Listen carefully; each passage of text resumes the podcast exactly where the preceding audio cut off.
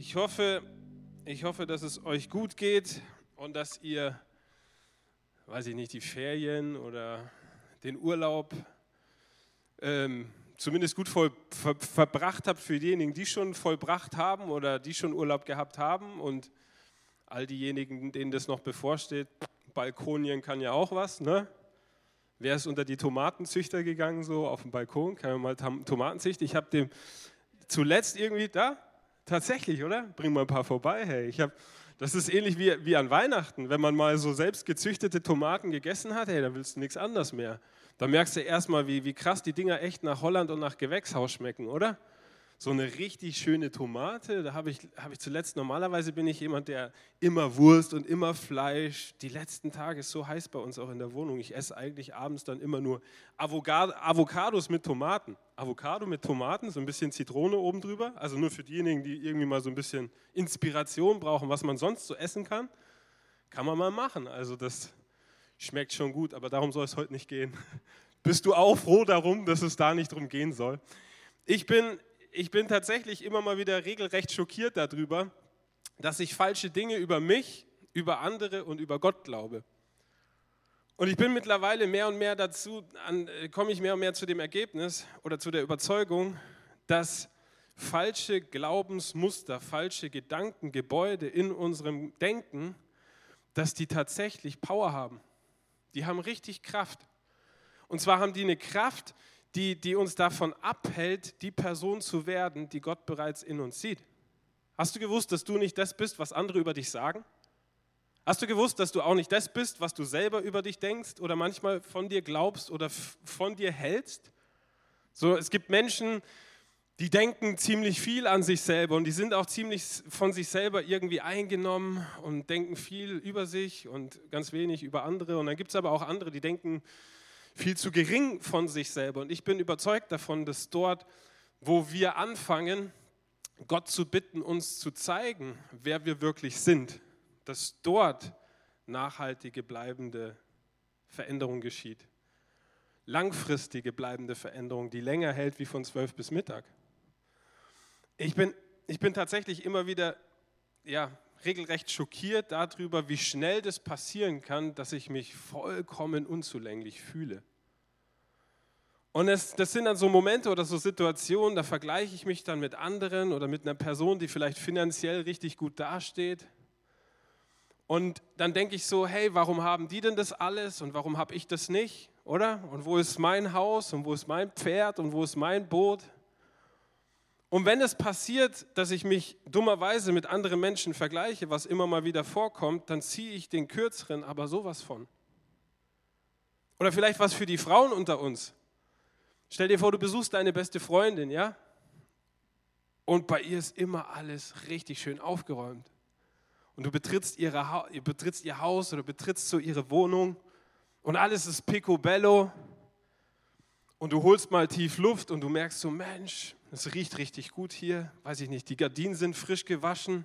Und dann just in dem Moment fällt dir ein, dass es bei dir irgendwie so nach alter, schmutziger Wäsche riecht, weil du gerade irgendwie aus dem Urlaub kommst und noch nicht dazugekommen bist, deine Wäsche zu waschen. Und bei ihr, da steht auch immer Punkt 12 das Essen auf dem Tisch. Bei dir hingegen ist Mittag ein dehnbarer Begriff. So, das kann zwischen 12 und 17 Uhr kann das alles bedeuten, ja. Und um das Kraut noch so richtig fett zu machen, war sie beim Friseur und hat eine neue Dauerwelle. und ähm, hat sich die Nägel lackiert und die sieht richtig, richtig gut aus. Und du denkst dir so einerseits, Mensch, das ist meine Freundin und ich mag sie oder ich liebe sie ja, aber auf der anderen Seite macht das was mit dir und du, du rutschst so rein in dieses Vergleichen und, und du denkst dir, Mensch, ich, ich bin irgendwie unzulänglich. Oder ich weiß nicht, ob du, ob du das von dir kennst. Manchmal fühle ich mich geistlich gesehen vollkommen unzulänglich. Ich meine, da gibt es dich und da gibt es mich und dann gibt es da so diese sogenannten Superchristen, oder? Kennst du die? Du bist irgendwie im Gespräch und plötzlich unterbrechen sie dich, höflich, aber dann doch sehr bestimmt und dann sagen die so, ja Mensch, also das erinnert mich jetzt an 2. Chronik 12, Vers 14. Und im Anschluss zitieren sie diesen Vers jetzt im perfekten Lutherdeutsch, ja? Und du denkst dir nur so, hä, was geht? Ist das ein Bibelvers? Steht es in der Bibel? Keine Ahnung. Kann schon sein. Wie, wie macht man sowas? Oder kennst du das, wenn solche Leute anfangen zu beten? Kennst du das, wenn, wenn jemand anderes betet und du denkst, dass selbst Gott denkt, dass das ein mega krasses Gebet ist, so eloquent in der Wortwahl und so, so besonders und so toll? Und dann, dann fängt die Person an zu beten, ja, und betet dann so und natürlich, also so eine halbe Stunde ohne Unterbrechung, ja, und dann schließt die ab und sagt so, hey, willst du nicht auch noch beten? Und du denkst dir so, nee, will ich eigentlich nicht. Übrigens hast du auch von 1. Mose bis Offenbarung gerade so ziemlich für alles gebetet und ich, ich würde jetzt ohnehin nur irgendwie alles wiederholen, oder? Kennst du das? Und dann, dann, dann betest du trotzdem, weil es gehört sich ja so, ne? in frommen Kreisen. Du wirst aufgefordert zu beten, dann betest du, oder? So, und dann betest du und dann kommt aber außer, lieber Gott, danke für den schönen Tag und dass die Sonne heute so schön scheint, kommt da nicht viel, oder? Und dann denkst du dir so, Mensch, was bin ich eigentlich für ein lausiger Christ, oder? Hey, so oft passiert uns das, dass wir uns, dass wir uns vergleichen und, und dass, wir, dass wir uns mit anderen Menschen vergleichen und wir, wir, wir tappen in so Leistungsfallen. Wir tappen in Leistungsfallen rein und wir wollen, wir wollen uns und wir wollen andere durch unsere Leistung beeindrucken. Und am Ende glaube ich, dass der Grund darin liegt, dass wir oft ehrlicherweise selber an uns zweifeln. Und ich würde gerne ganz kurz so eine Grundlage legen heute Morgen, warum das so ist. Warum haben wir denn mit solchen Gefühlen von Unzulänglichkeit überhaupt zu kämpfen? Und ich glaube, dass es ganz, ganz viele Gründe gibt. Ich gebe euch einfach Zeit, der Zeit halber einfach mal meine Top 2. Das erste ist, wir haben alle Ablehnung erlebt. Irgendwo kam es irgendwann in deinem Leben an dem Punkt oder zu dem Punkt, dass jemand gesagt hat, hey, du bist nicht gut genug. Du reichst nicht aus. Ich mag dich nicht, ich wünschte, du wärst anders. Ich wünschte, du wärst nie geboren worden. Du bist erbärmlich. Ich wünschte, du wärst mehr so wie so und so. Und früher oder später haben sich diese Botschaften in unserem Inneren, auf unserer inneren Festplatte wie abgespeichert. Und wann immer du jetzt im Begriff bist, irgendetwas von Bedeutung zu tun, springen diese Gedanken, diese inneren Gedanken in deinem Inneren an und sie sagen dir, was du alles nicht kannst und was du alles nicht bist und warum du, ausgerechnet du, gerade du, nicht in der Lage bist, diese Sache von Bedeutung zu tun.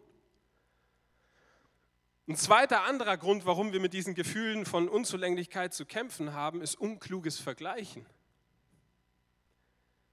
Da siehst du die anderen und dann sagst du, hey, ich bin nicht so attraktiv, ich bin nicht so erfolgreich,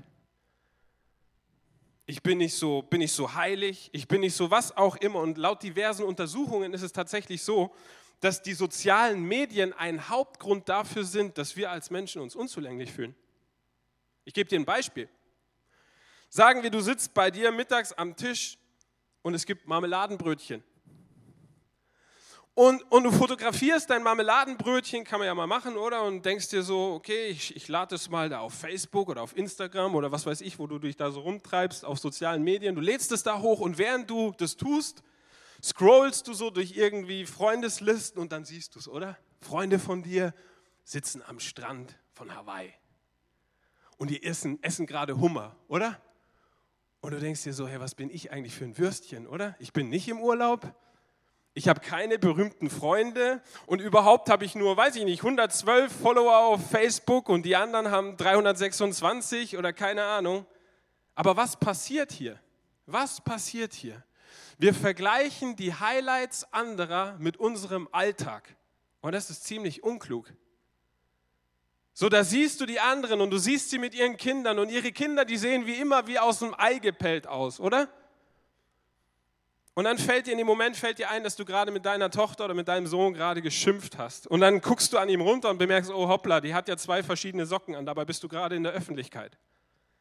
Und es wirkt so, als ob, das, als ob alle anderen so perfekt sind und als, als ob alle anderen ihr Zeug so richtig perfekt geregelt bekommen und wir vergleichen Highlights anderer mit unserer Alltagsrealität und fühlen uns unzulänglich. Und plötzlich sagt uns unser Ego, was wir alles nicht sind, während Gott eigentlich die ganze Zeit mit Nachdruck versucht, uns davon überzeug zu überzeugen, wie er uns sieht. Und ich würde mir sehr gerne heute Morgen die Geschichte eines Mannes mit euch anschauen, dem es ging wie uns. Der kämpfte mit Gefühlen von Unzulänglichkeit. Und seine Geschichte findest du in Richter, Richter 6. Und wir lesen gleich mal den ersten Vers, Vers 11. Und der Engel des Herrn kam und setzte sich unter die Terebinte bei Ophra. Die gehörte Joas dem Abisriter und sein Sohn Gideon drosch Weizen in der Kälte, um ihn von den Midianitern in Sicherheit zu bringen. Lasst uns an der Stelle gleich mal den Pauseknopf drücken. Was tut Gideon hier? Jeder, der damals gelebt hat und der halbwegs klar bei Verstand war, der wusste, dass man zum Weizendreschen was braucht? Wind.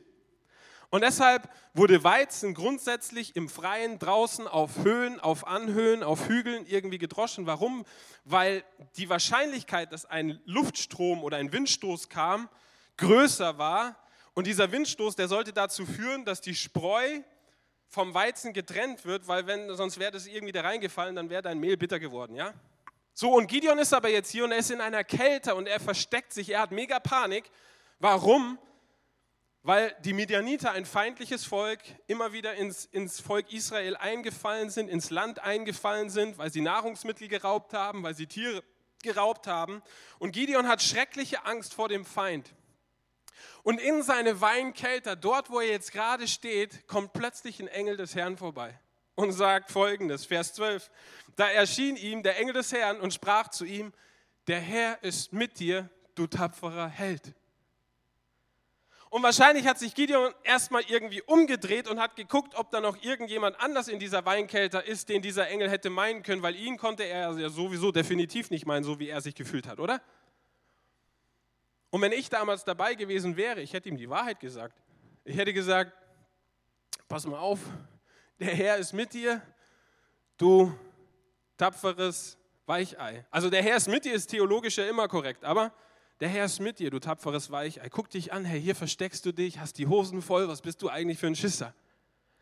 Hey, aber Gott sah bereits etwas, als Gideon die Hosen voll, voller Angst in dieser Kälte stand und Weizen drosch. Da sah Gott bereits etwas in ihm, was weder die anderen Menschen noch Gideon selber in sich sehen konnte. Vers 13. Gideon aber sprach zu ihm: Ach, mein Herr, wenn der Herr mit uns ist, warum hat uns dann dies alles getroffen? Und wo sind alle seine Wunder, von denen uns unsere Väter erzählten, indem sie sprachen, hat der Herr uns nicht aus Ägypten herausgeführt? Nun aber hat uns der Herr verlassen und in die Hand der Midianiter gegeben. Der Herr aber wandte sich zu ihm und sprach, geh in dieser deiner Kraft. Du sollst Israel aus der Hand der Midianiter erretten, habe ich dich nicht gesandt. Habe ich dich nicht gesandt, fragt ihn der Herr. Und der nächste Vers, der Vers 15, den wir uns gleich anschauen werden, noch nicht einblenden, der macht eine Sache klipp und klar und deutlich, überdeutlich. Dass wann immer Gott dich zu etwas beruft, es sein kann und es passiert, die Wahrscheinlichkeit sich potenziell erhöht, dass Umstände kommen oder aber dass andere Menschen kommen und die treten auf und die treten rein in dein Leben und sie sagen dir, was du alles nicht bist, was du alles nicht kannst und warum du nicht in der Lage bist, diese Sache zu tun. Und dann wird Folgendes passieren, dein Inneres wird die Negativbotschaften abspielen, mit denen dein Ego jahrelang gefüttert wurde. Der Autopilot springt an und jetzt kommt Gideons Antwort. Er aber sprach zu ihm, ach mein Herr, womit soll ich Israel retten? Siehe, meine Sippe ist die geringste in Manasse und ich bin der Kleinste im Haus meines Vaters. Und wir drücken es vielleicht anders aus, aber ehrlicherweise sagen wir Gott genau die gleichen Dinge. Ich bin nicht talentiert genug, ich habe Angst vor Menschen, ich kann nicht singen, ich bin nicht schlau, ich bin nicht so heilig. Wenn du wüsstest, wie ich wirklich bin, Gott, ja, ich bin nicht so hübsch genug, nicht dies, nicht das, nicht jenes. Und all diese Botschaften versuchen jetzt dir zu sagen, was du nicht tun kannst, obwohl Gott bereits gesagt hat, dass du es tun kannst. Und in Vers 16 antwortet jetzt der Herr, und Vers 16 ist der Schlüssel für die gesamte Botschaft. Der Herr aber sprach zu ihm, weil ich mit dir sein will, wirst du die Midianiter schlagen wie einen einzigen Mann. Und ich möchte dir heute Morgen drei Dinge mitgeben. Drei Dinge, an die du dich erinnern sollst, wann immer du mit Gefühlen und mit Gedanken von Unzulänglichkeit zu kämpfen hast. Und das erste ist, Gottes Sicht von dir ist anders, als du denkst. Gottes Sicht von dir ist anders, als du denkst. In Vers 12 erscheint Gideon, ein Engel des Herrn, und Gideon, Gideon ist verängstigt und Gideon ist alarmiert. Aber der Herr sagt, ich bin mit dir und nennt ihn wie? Einen tapferen Helden. Hey, Gott sieht mehr in dir, als du denkst. Und Veränderung in deinem Leben geschieht, wenn du glaubst, dass Gott mehr in dir sieht, als du selbst. Ich las von einer Lehrerin, die mich faszinierte. Die Art und Weise, wie sie sich verhielt, die machte einen bemerkenswerten Unterschied im Leben eines ihrer Schüler. Und sie half diesem Schüler buchstäblich, seine Gefühle von Unzulänglichkeit zu überwinden. Und die Folge davon war, dass sein Leben sich radikal veränderte. Und das ist die Geschichte von Teddy Stallard. Und Teddy war kein, war kein Kind, was von, seinen, von anderen Klassenkameraden so zum Geburtstag eingeladen wurde. Meistens saß er irgendwie so, lümmelte auf seinem Stuhl in der Schule und er guckte auf den Boden. Und wenn er sich am Unterricht beteiligte, dann war es meistens nur einsilbig. Und er war nie sauber gekleidet und seine Klamotten, die, die rochen irgendwie, die stanken, weil sie nicht regelmäßig gewaschen wurden. Und auch darüber hinaus war Teddy ziemlich unansehlich.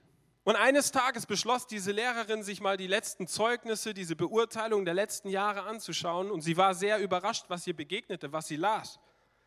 Erste Klasse. Teddy zeigt gute Ansätze bei seinen Leistungen und seinem Verhalten, aber die häusliche Situation lässt sehr zu wünschen übrig. Zweite Klasse. Teddy könnte mehr leisten, er bekommt wenig Unterstützung zu Hause, seine Mutter ist schwer krank.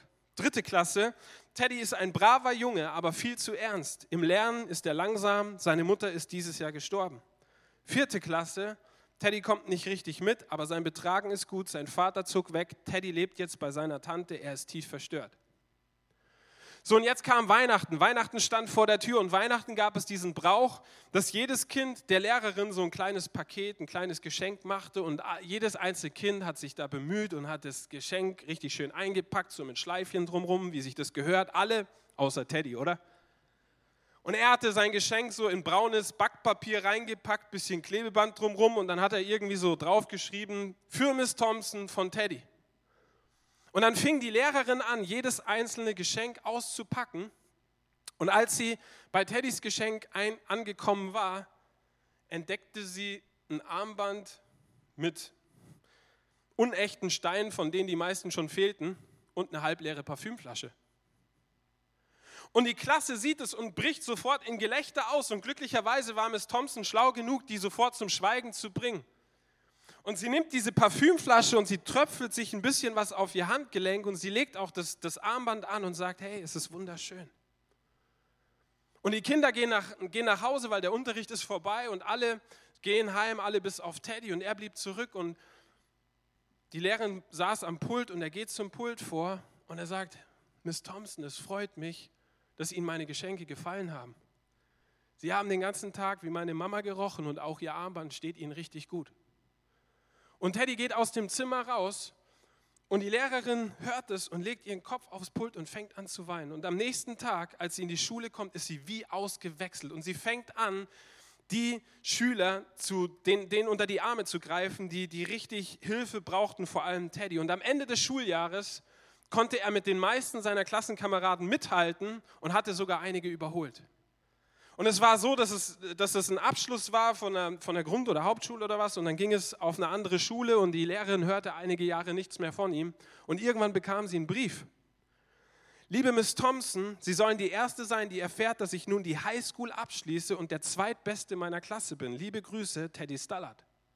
Vier Jahre später kam ein weiterer Brief. Liebe Miss Thompson, Sie sollen die Erste sein, die erfährt, dass ich mein Studium als Jahrgangsbeste abschließe. Die Universität war nicht leicht, aber mir hatte Spaß gemacht. Liebe Grüße, Teddy Stallard. Vier Jahre später ein weiterer Brief. Liebe Miss Thompson, Sie sollen die Erste sein, die erfährt, dass ich seit heute Dr. Theodore Stallard bin. Im Juli werde ich heiraten. Ich möchte Sie einladen, da zu sitzen, wo meine Mutter sitzen würde, weil Sie für mich so das Einzige wie Familie sind. Liebe Grüße, Teddy Stallard. Hey, Veränderung setzt ein, wo du anfängst, wenn du anfängst zu glauben, dass mit Gott alle Dinge möglich sind. Gottes Sicht von dir ist anders, als du denkst. Aber es ist so wichtig, dass wir das verankern, dass es eine Grundlage in unserem Leben wird, von der aus wir leben. Und nicht für die wir anfangen und für die wir arbeiten und für die wir leisten, dass wir denken, wir müssten dafür irgendwelche Dinge tun. Eine zweite Sache, die du von Gideon lernen sollst und darfst, ist, Gott hat dir mehr gegeben, als du denkst. Gott hat dir mehr gegeben, als du denkst. Hey, ich liebe das, was, was Gott zu Gideon in Vers 14 sagt. Geh zur Volkshochschule, schreib dich in ein paar Klassen ein und bereite dich auf deine Berufung vor. Äh. Geh und lies ein Buch über Leiterschaft. Äh. Nee, was steht da? Was sagt Gott? Geh in dieser deiner Kraft. Geh in der Kraft, die ich dir bereits gegeben habe. Habe ich dich nicht gesandt? Geh und gebrauche das, was ich dir bereits gegeben habe. Und vielleicht hörst du seit Jahren nur die Negativbotschaften in deinem Innern was du alles nicht bist, was du alles nicht kannst. Ich bin nicht gut genug und Gott möchte, dass du weißt, dass er dir mehr gegeben hat, als du denkst. In dir steckt mehr, als du denkst und vor allem, du hast alles, was du brauchst, um das zu tun, was er von dir verlangt. Tatsächlich bin ich persönlich ein lebendiger Beweis dafür. Zeit meines Lebens stand ich mit Schule auf absolutem Kriegsfuß. Es existiert ein Foto von meiner Einschulung, wo ich so im, im, zarten Alter von sechs Jahren irgendwie wusste, hey, jetzt beginnt der Ernst des Lebens. Der Spaß ist vorbei. Und irgendwie zog diese, diese Negativeinstellung Schule gegenüber, die zog sich in sämtliche andere Lebensbereiche und es führte tatsächlich dazu, dass ich dann auf der weiterführenden Schule zweimal hintereinander sitzen blieb und noch ein paar andere dumme Sachen machte und von der Schule flog. Aber diese Negativeinstellung, die zog sich in sämtliche andere Lebensbereiche und durchzog viele Jahre quasi jeden Bereich meines Lebens. Und trotzdem hinderte das Gott nicht daran, mich zuerst in seine Nachfolge und auch in seinen Dienst reinzurufen. Und er fing an, mein Denken zu entrümpeln und ehrlicherweise ist er nach wie vor dabei. Ich bin noch nicht fertig und ich glaube, es ist ein Prozess, es ist ein Prozess, bis wir eines Tages im Himmel sein werden. Dieser Prozess der Sinneserneuerung von dem, was Paulus im Römer 12, Vers 2 schreibt, passt euch nicht diesem Weltlauf an, sondern lasst euch erneuern durch die, lasst euch verändern durch die Erneuerung eurer Sinne. Hey, einige von uns müssen das ganz neu hören. Gott hat mehr in dich hineingelegt, als du denkst. Seine Sicht von dir ist anders, als du denkst. So glaub nicht, was andere über dich sagen und glaub auch nicht länger den Negativbotschaften und dem ganzen Quatsch und Schrott, den du selber oftmals über dich glaubst und über dich denkst, wenn du irgendwelche schwachen Stunden hast, weil das bist du nicht. Gottes Sicht über dir ist anders, als du denkst und er hat dir mehr gegeben, als du denkst. Und jetzt kommen aber unsere Einwände, oder? Und wir sagen, hey, aber ich stehe nicht auf der Bühne, ich bin eher so im Hintergrund. Hast du gewusst, dass Jesus gesagt hat, dass diejenigen die Größten sind, die was, die alle anderen dienen? Ja, aber ich verdiene kein eigenes Geld. Hey, vielleicht bist du an sechs oder an sieben Abenden zu Hause bei den Kindern und du verdienst kein eigenes Geld. Aber das sagt doch überhaupt nichts. Das sagt doch überhaupt nichts über deinen Wert aus. Du sagst, ich kann nicht reden, das hat schon Mose von sich behauptet, aber wisst ihr, ich glaube oder bin davon überzeugt, dass, dass durch echtes Zuhören mehr Menschenleben verändert wurden, als durch Menschen, die die Klappe nicht halten können.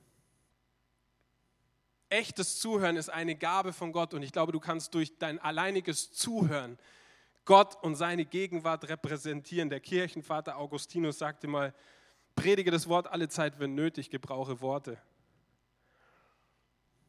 So lass uns nicht länger Gott einschränken, indem wir ständig davon reden, was wir alles nicht haben. Mein dritter und letzter Punkt heute Morgen, der wird dich schockieren. Seid ihr bereit? Es geht weniger um dich, als du denkst.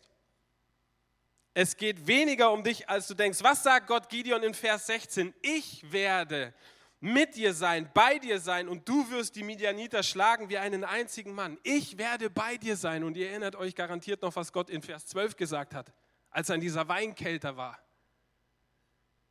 Der Herr ist mit dir, du streitbarer Held. Und wenn du diese beiden Verse kombinierst, dann kommt dabei eine Wahrheit und eine Sache vor allem ganz klar, glasklar raus. In all dem ging es weniger um Gideon als vielmehr um Gottes Kraft.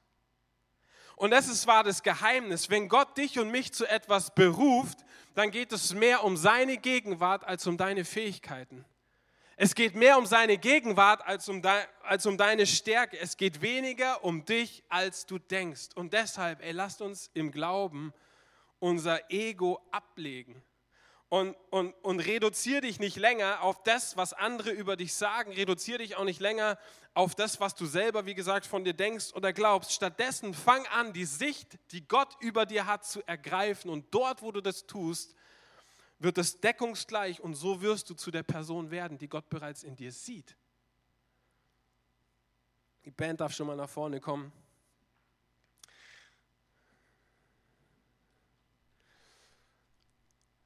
Wenn ihr wüsstet, wie unzulänglich ich mich oft als Pastor gefühlt habe oder nach wie vor fühle. Ihr sagt es ja keinem weiter, oder? Bleibt ja mein Geheimnis.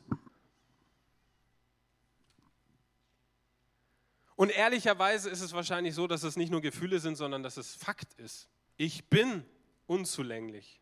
Ich bin nicht gut genug. Ich bin mir meiner meiner, meiner Abgründe bewusst. Ich kenne meine Abgründe, aber wisst ihr, die gute Nachricht bei dem Ganzen ist, es geht weniger um mich, als ich denke und es geht viel, viel weniger um dich, als du denkst. Es geht weniger um uns. Und eigentlich ist es so, dass ich tatsächlich, wann immer ich predigen soll, bin ich extrem nervös. Du sagst, bist du immer noch nervös? Ja, definitiv kannst die Uhr nachstellen. Jedes einzelne Mal. Und es ging früher so weit, dass ich einen halben Tag vorher nichts essen konnte, von Schweißausbrüchen über Herzrasen, da war schon alles dabei. Und irgendwann las ich von einem Pastor in einem, in einem Buch oder sah ich irgendein Video und dieser Pastor, der hatte das gleiche Problem. Und er sagt, er entwickelte einen Ritus und was er jetzt tut, wann immer er, bevor er predigt, ist folgendes, er macht einen Schritt nach vorn.